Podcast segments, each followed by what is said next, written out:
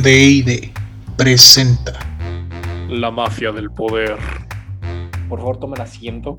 En esta Ay, perdón. Una fuente todavía más fidedigna que Wikipedia. Porque si te fijas en los ríos, las ranas se están convirtiendo en gays. ¿Tlaxcala existe? No, eh, no existe. Es como el triángulo de las. Bermudas, güey. Todo el mundo sabe que está ahí, pero nadie quiere ir. Tlaxcala existe efectivamente, pero como un municipio de Puebla.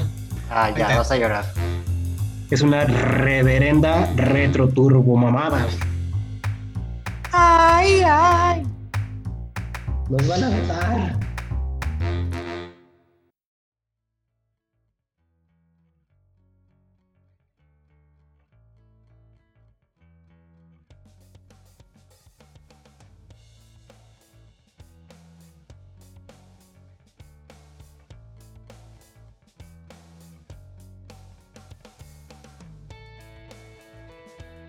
Me agarraste en curva, no advierto el.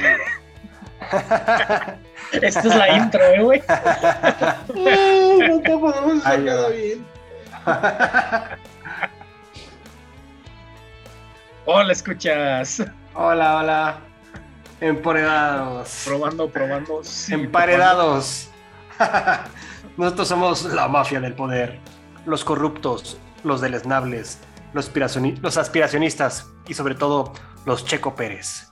Acompáñenos y juntos formaremos parte de la élite mundial.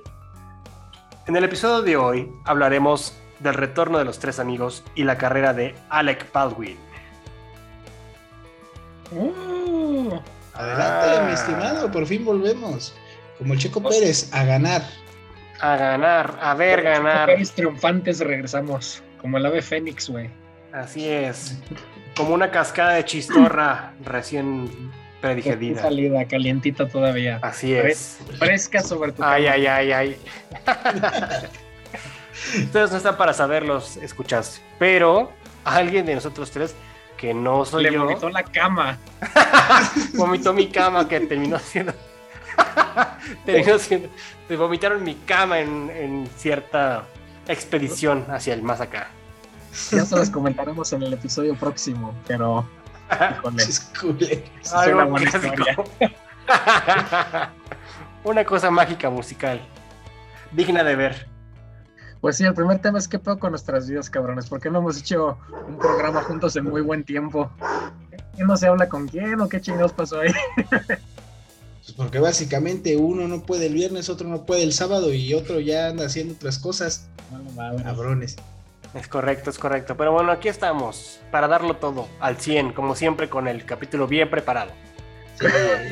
Hoy vamos a dispararnos unos temas bien perrones, ¿sí o no? Es correcto. Exactamente. Lo, lo último, como Internet Explorer. Lo Así último es. minuto. Pues bueno, vamos a arrancar con el primer tema. ¿Qué nos toca? El buen Alec Baldwin. ¿Por qué lo estamos comentando? Bueno, dependiendo de que haga el buen Dionisio con el título del episodio, o va a ser líderes de opinión 2 corrigiendo nuestras metidas de pata, o quién sabe qué título se le ocurre a mi, a mi buen amigo, pero pues quédense atentos. ¿Por qué tenemos que corregir esto? Ya les habíamos hablado de que cuando estén escuchando una personalidad en línea, tomen en cuenta que es meramente entretenimiento, no su palabra es ley, incluyendo a nosotros. ¿Por qué? Ya metimos la pata. En el episodio anterior hablamos brevemente del caso de Alec Baldwin. También era una noticia muy reciente. Como ustedes ya bien saben, nosotros grabamos estos programas de antemano para tener pues un plazo de gracia, tener contenido constante. Entonces, en ese entonces lo que había pasado con Alec Baldwin era que pues le disparó a una persona y lamentablemente esa persona falleció. Estaba en su película de Rust, que es óxido oxidado en español, y a lo largo de la filmación, como es una película de vaqueros, de western, se usan armas y estaban usando armas reales para hacer esta filmación, para que tuvieran pues un poquito más de un toque realista, ¿no? Entonces, cuando él dispara esta arma, lamentablemente la arma estaba cargada y está cargada con, con rounds de verdad. Entonces, pues cobra la vida de, esta productora, ¿no? ¿En qué la cagamos? Pues dijimos que Alec Baldwin no se sabía y que pues básicamente el güey era una pobre víctima, ¿no? Cosa que no es tan cierta. Ahorita ya salieron reportajes más, este, pues un poquito más actualizados con mayores datos. Y a grandes rasgos, lo que detonó esta tragedia fue que Alec Baldwin fue un pinche tacaño de mierda. ¿Qué pasó en realidad? Alec Baldwin tiene una pelea con el proveedor de armamento para la película. Una persona que tenía, pues, a todas luces un currículum muy padre, abasteciendo armas para filmaciones, etcétera. Mantenía una cadena de calidad de vida, los protocolos de seguridad debidos y tenían todo en regla. Bueno, pues se peleó con ellos porque no les quería pagar las cuotas sindicales y los mandó a la chingada. Y contrató a un millennial, cosa que todos debemos hacer. Una mierda. Exacto. Ni siquiera millennial, centennial. Recuerda que los millennials somos los que tenemos más de 30 años. Pues está entre millennial y centennial, güey. Está rayando entre los dos, los dos puntos. Ya, ya si te quieres poner bien pinche técnico esa parte de la generación trans, transis. Es que si sabe usar TikTok, güey, no es millennial, es centennial. ya, ese es Entonces, el si pase ella usa borrar. TikTok, pues es centennial, güey. Exactamente, no te oyes. Pues y por eso no sabemos usar TikTok nosotros. Ah, sí, Es correcto. Ah, excelente. No, pues bueno. Contrata entonces a la buena Ha- Hannah como Hannah Montana. Gutiérrez, latina como debe ser. Ah, pues es que si es latina sabe de pistolas, güey. Sabe de armas, güey. ¿Acaso no viste Los Simpson? Exactamente. No, pues vivo en México donde se esquivan balazos, pero Abrazos, no balazos. Y luego, ¿qué hizo esta Hanna Gutiérrez? pues no sé, tú dime. No, pues yo no sé, ¿qué hizo? ¿Tú Guap. tuviste la misma nota que yo vi? Ah, ya te entendí. Yo te estoy siguiendo el juego, ¿no? Sí. Pues básicamente, fíjense cómo era su, su, su- su profesionalismo. En otra producción que estuvo, le entregó un arma cargada con balas de verdad a una niña de 11 años. 15 años. Dios bendito, no sé cómo no mató a alguien en ese momento. Bueno, Y es antes de que para pasara el- el- arma en Estados Unidos. años, sí, la estaba preparando para, para pues, si iba a ir a la escuela, ¿no? Lo normal. Para protegerse. A vivir, claro. Exactamente, porque pues la mejor defensa contra un tiroteo es traer otra arma, obviamente. Sí. Bueno, el chiste es que esta babosa, por no hay otra manera de decirlo, días antes ya había tenido un problema, porque si se fijaron, mucha de la nota decía que, otra vez, unos días antes había habido un tiroteo en esa misma producción. Había habido disparos reales dentro de la producción, pero no lo habían tomado como, como cuestión. Pues fue culpa de esta babosa, porque no volvió a re- no había revisado el arma en ese momento y se salieron balas. Entonces, días después, otra vez le vuelve a pasar lo mismo dices, cabrón, dos veces, ya es querer matar a alguien, güey, no mames, o sea, ¿qué pedo? ¿No te estás dando cuenta? Ok, no tienes la suficiente experiencia. Ella misma lo llegó a decir en un podcast en la que la entrevistaron, no fue la mafia del poder. Y dijo, básicamente, a mí cuando me contrataron, yo no me siento, yo no me sentía, este, ¿cómo se llama? Eh, capacitada, Para, para hacer este trabajo. Sí. ¿Es responsabilidad de Alec Baldwin? En cierta manera sí. O sea, sí no hay ahí cómo excusarlo. Es negligencia. Cual. exactamente. La morra, hablando a nivel legal, esta morra está súper ensartada. ¿Por qué? Porque simple y sencillamente era su responsabilidad, era su trabajo. Pero Baldwin también lleva responsabilidad. Porque para una producción de ese estilo, contratas a gente que sabe, no a personas que ahí nomás te encontraste de buenas a primeras y ahí sí vente tú, cha- chavita, a ver, vamos a trabajar juntos y menos de lo que le puso. Si la va a poner a hacer un café, pues órale. Si la va a poner a, a ayudarla de asistente, órale. Pero cargar armas, debes de saber manejar armas, debes de tener algún entrenamiento en armas. Mínimo checa su CV, amigo. Aquí en el Oxxo te piden que hables dos idiomas, tengas 20 años de experiencia y te contratan desde los 16, güey. Exactamente. No, no, no es posible. Sí, no, o sea, eh, eh, no es posible que para un call center te pidan más, más experiencia que para manejar arma. Claro. Haber tema sido la recomendada de alguien, ¿no? Lo que pasa es que su papá es un armero muy conocido allá en Estados Unidos, pero su papá, no En ella. Hollywood. Exactamente. Y el equipo fácil. que ella contrató eran sus amiguitos. Lo, lo que detonó lamentablemente la tragedia fue que nunca hubo una cadena de custodia ni un debido este, resguardo de las armas. Entonces, el equipo que ella contrató como para hacer el set de, del armamento y todo, estaba usando las pistolas que se iban a usar para la grabación para tiro al blanco y las estaban usando hasta horas antes de que se usaran en la filmación. Por Sí, eso había balas reales en las, en las armas. Y cuando llegó la hora de entregar la alma ya para que se grabara la escena, este, lo que hizo es no, no llevó a cabo la debida cadena de custodia. Ella no fue la persona que le entregó directamente el arma a Alec. Agarra una de las armas X que estaban ahí al azar de que su equipo usó para tiro al blanco. La toma, se la avienta un cabrón le dice, a ver, llévasela a Alec, por favor. Ahí no sabes qué va a hacer este cuate. Si, si es una persona X, se le van a cargar balas extra. Tú eres la encargada de llevar el debido resguardo de estas armas y custodiarlas. Entonces, no le encargas ese deber a otra persona y te desentiendes al 100%. Efectivamente, no puedes tú estar pasando responsabilidades a alguien y más en ese trabajo que estás llevando. Donde tu trabajo literalmente, si no lo haces bien, ¿qué es lo que pasa? Pues esto, un disparo en la cabeza a una persona que no tenía nada que ver. Pero bueno, Digamos que fue una serie de sucesos desafortunados, exactamente, así, Esa es otra película. una tras otra, güey. pero lo estás poniendo muy, muy así, muy, muy leve. güey.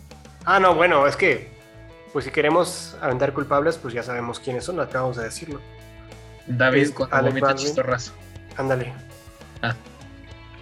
Es como cuando pones chistorra en un asador, la cosa en Pues todos, de a nadie le hace daño, pero a una persona sí. En particular. ¿De quién es la culpa? ¿Del que compró la chistorra o del que se excedió y la Y, guacareó? para, y hablando de eso, yo compré la chistorra, ¿eh? así que... Vas a decir que yo tuve la culpa de que vomitaras mi cama. O sea, ca- casi, casi David fue Alec Baldwin y tú fuiste. Él disparó sin piedad acá. Mira, cállate, cabrón, ¿eh? que yo no digo nada de lo que se hizo ese fin de semana, güey. Quedarme dormido en el por- jardín porque eso va a salir en el pecado próximo capital. episodio. Hijos de la rechingada. Bueno, cambiemos de tema. Ya no me gustó esto. Hablemos entonces de quién ahora. ¿De qué otro viejo lesbiano tacaño infeliz? De Guacaramón. Pues Nah, vamos a güey. hablar del, del- del africano-americano más famoso. El de WhatsApp. ¿De quién, güey? No, de WhatsApp no. De Elon Musk, es africano. Ay, ay, ay. es Es de Sudáfrica, es de Sudáfrica, el güey. Sí, Bueno, ¿y ese perro qué hizo, güey? pues ¿qué lo hizo? Bueno, tiene la gran culpa de ser el hombre más rico del mundo. Entonces, No es el más rico del mundo, güey. Recuerda que un gran Bueno, es poder el más una gran responsabilidad. Hola, No sé. pues, Daniel. Sí. Sí, hacer como o el, el primero o el segundo más rico, sin De- problema. Sí, es No, de es los el- más ricos, pero no es, Es el el más rico. primero ahorita, rebasó a Jeff Bezos. Pero de to- bueno, de todo el mundo hoy sí. De toda la historia, no, güey. Ni de pedo. Nunca dije toda la historia. No, pues por eso. Ah, sí bueno. es cierto, acaba de ser más rico ese güey. ¿Qué No, pero tú corrígeme, amigo, ¿eh? Sí, exacto. Pero bueno. Y luego, el hombre más rico del mundo, ni de toda la historia. Este, lo retó uno de los administradores del Fondo este, para la Alimentación de la ONU y lo hizo en Twitter, así descaradamente. No, no es cierto. Tuvo una entrevista a esta persona con CNN donde le preguntaron qué se puede hacer para aliviar la pobreza y puso para dar un ejemplo que la gente común y corri- corriente pudiera digerir que si tan solo Elon Musk o Jeff Bezos donaran el 2% de su fortuna, se resolvería así de un instante, de un golpe, toda la hambruna del mundo. Ya no habría hambrientos, ya toda la gente va a vivir para siempre. Entonces, cuando Elon Musk ve esta noticia, reta a este, a este encargado y le dice, ok, juega. En este mismo instante vendo mis acciones de Tesla para darte el equivalente al 2% que tú me estás reclamando. Y con eso ya curamos todo el hambre del mundo. Jalo, super jalo. Solo dos cosas. Dime cómo lo vas a resolver exactamente, qué programas vas a implementar, etcétera. Y hagamos toda la contabilidad pública para que se sepa en qué se va a gastar cada centavo. Y ya ahí se echó para atrás la ONU. Sí, digamos que se les hizo fácil hablar por hablar y dieron una mala metáfora o una, una mala hipótesis y pues evidentemente el 2% para Elon Musk pues no es nada. pues eso. Entonces dijo, a ver si es cierto. Lo que les había dicho, ese cuate es Hank Scorpio de la vida real. O sea, es, es, ese es un villano de James Bond. Y el cabrón, la neta, si quisiera, yo creo que el güey ya está pensando hacer Soylent Verde, una cosa por el estilo, güey. Porque sí, sí está a otro nivel, güey. A mí me da mucho miedo ese cabrón en la vida real. De Si el güey dice, "S- le está retando a la ONU, es porque el güey ya, sup- ya sabe cómo salvar al mundo, güey, pero no quiere hacerlo por algo, güey. no Pues te digo, o sea, me da miedo, güey. Qué conspiranoico eres. ¿Qué te contó haciendo tu compadre la mafia del poder? ¿Le sabes algo? Pues digamos que mejor ya vayan haciendo sus maletas para irnos a Marte, güey, porque yo es creo que ese güey es lo que quiere, güey. I don't wanna live on this planet anymore. Sí, efectivamente. De hecho, no estás tan lejos, ¿eh? Su, su hermano es lo que Diego Rosarín podría hacer si le echara más ganas. ¿Qué? Pero van a venir a linchar sus fans porque ya sabes que le caga ese güey, le echa, le echa leganismo. El chaleganismo. ¿Qué quiere su carnal? Su carnal se dedica también este, a temas de este, cadena de suministro alimenticio. Mm. Tiene granjas y trata de optimizar la producción de comida y insumos todo el pedo. Y de hecho, cuando está estaba platicando Elon Musk de los temas de colonizar a Marte y todo este rollo, su hermano dijo, pues yo jalo, yo te doy todo el suministro alimenticio para todas las colonias de Marte, etcétera. Y sobre eso ya está traba- trabajando el hermano. Entonces, si sale Soylent Green, yo creo que más bien es el hermano el que se lo va a echar. Pues dúdalo, dúdalo. Yo creo que Elon Musk sabe algo que nosotros no, los reptilianos ya le dijeron algo que a nosotros nos han dicho y por eso pues ya está queriendo irse. Nos dirán. Junto con Jeff Bezos ya están viendo cómo irse de aquí de la Tierra. güey. Pero yo creo que es como un plan a unos 15 años, ¿no? Es más mediano a largo plazo. No falta muchísimo como para ya colonizar Marte. ¿Ahora ya lo colonizó? colonizó? Cuando lo hizo Pío, una bueno, cómo poblar Marte más bien. Entonces, ¿quieres que cambie la, el término? A lo mejor y lo que ves aquí Para es un poblar y habitar. Elon Musk. Ya, Elon Musk ya está Así allá es, en la y él ya está allá, ¿no? Este, sí. Yo creo que lo único Como que Chicken falta Little. Para colonizar a Marte es que encuentren oro en Marte y España en fría ya llega. O en caso de que encontraran petróleo, llegaría a Estados Unidos. Dependiendo, tienes toda la razón. Igual y ya está ya este Anaya en Marte. Es Anaya es no que se Marte. Me encanta. Me- hablando de Anaya rápido, ya que estamos debrayando, me encanta su yo no voy a huir y la chingada, güey, ya no estabas ni en México. cabrón, Por eso, por eso. Ahora estoy en Marte. No voy a huir de la Tierra. No, no seas mamón, güey. Y lo peor es que sus videos ni le pegaron porque nadie lo peló. No. Sí, no. Lo Es quisieron que hacer noticia y no, no pegó. ese Se hombre ya está muy- muerto. Muy novela, pero no jaló. Sí, dramático. Sí. Yo lo digo, el próximo presidente es Samuel García. Y después Mariana Rodríguez. Mariana no puede ser presidente ahorita porque no, no va a alcanzar la edad. Piden 35, si no me equivoco. Y la morra tiene 25. güey. Entonces en tres años no llega. Pero a la siguiente ya llega. Entonces, Mariana, 2000. ¿Qué será? 2030. Sin Está bien. problema. Para ver sus videos matutinos de ejercicios. Señor, señorita Mariana, ¿ya tiene su gabinete? Eh, ¿Gabinete? ¿Quieren ver mis tenis? Que me como me corto el pelo. Esa, y escúchalo bien y empecé a checar sus videos. Es de esas que se hace tonta, pero tonta no es, güey. Ella ganó la gobernatura, güey. No la ganó Samuel. Ah, como Evelyn. ¿El Evelyn Salgado? Mm, más o menos, haz de cuenta que ella fuera el Salgado Macedonio y, y el otro baboso es el- la Evelyn. Sí. La que está gobernando, dicen, es Mariana, güey. Así que ni le, ni le burles, ni te burles, porque se me hace que esa morra son salinas, güey. Sin Salinas. Es en Pero serio. con pelo. No Es- manches. es- sí, no, es que es, en Es todo lo que Salinas no pudo ser. Eh, eh, eh, que, que les quede esa de tarea, chéquense los videos de Mariana, chéquense las publicaciones de Mariana. Y no son publicaciones tontas, o sea, están bien estructuradas, están bien Coherentes. pensadas, sí. Sí, o sea, está así con el punch para el momento, o sea, a- hacer el golpe que quiere. Oh, Dios. O sea, cuidado, cabrón, cuidado. Hoy noto un poco más nervioso. Andas muy alterado últimamente. Muy ansioso, de veras. Así es. Onda, cabrón. Bueno, pues entonces, ¿qué? Pues ya estuvo, ¿no? Yo creo que sí. Muy bien. Ent- entonces que si van a Estados Unidos, este, pues No coman chistorra. no, no, no crean que no van a tener que esquivar balazos allá también, mis queridos paisanos. Ay, cabrón. Ni modo. Y aguas con Elon Musk porque acuérdense que tiene un pinche lanzallamas, ¿eh? Portátil. Así es.